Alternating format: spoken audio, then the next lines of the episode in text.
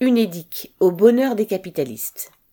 L'UNEDIC prévoit que les comptes de l'assurance chômage seront excédentaires de 3,8 milliards d'euros fin 2023 et de 8,6 milliards d'euros fin 2025. Ces résultats sont obtenus en faisant payer les chômeurs, au plus grand bénéfice des capitalistes. La réforme de l'assurance chômage de 2021 a changé le calcul de l'allocation journalière de référence. Celle entrée en vigueur en février 2023 a baissé la durée d'indemnisation des chômeurs de 25%. C'est donc en réduisant les indemnités qui sont versées aux travailleurs ayant perdu leur emploi que le gouvernement a permis à l'UNEDIC d'afficher ses résultats excédentaires. Sur les 8,6 milliards d'excédents prévus en 2025, 5,2 milliards d'euros seraient liés à ces réformes.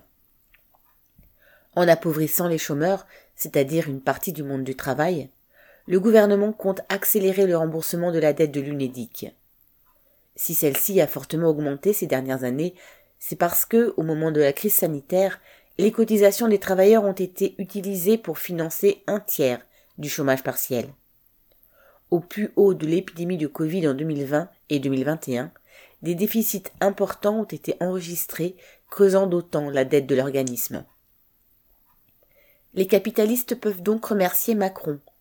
Tout d'abord parce qu'en faisant peser le financement du chômage partiel sur les travailleurs, le gouvernement a permis aux patrons de garder gratuitement leur main-d'œuvre pendant les périodes de fermeture, mais aussi l'UNEDIC s'est endetté auprès des marchés financiers et, en payant les taux d'intérêt, fait le bonheur des capitalistes qui achètent de la dette. Et comme les taux d'intérêt augmentent parallèlement à l'inflation, la dette de l'UNEDIC rapporte de plus en plus à ces derniers. La publication des résultats financiers de l'UNEDIC vise à rassurer les marchés financiers. Le message de l'État est clair.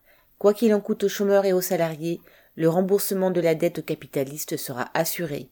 Joséphine Sina.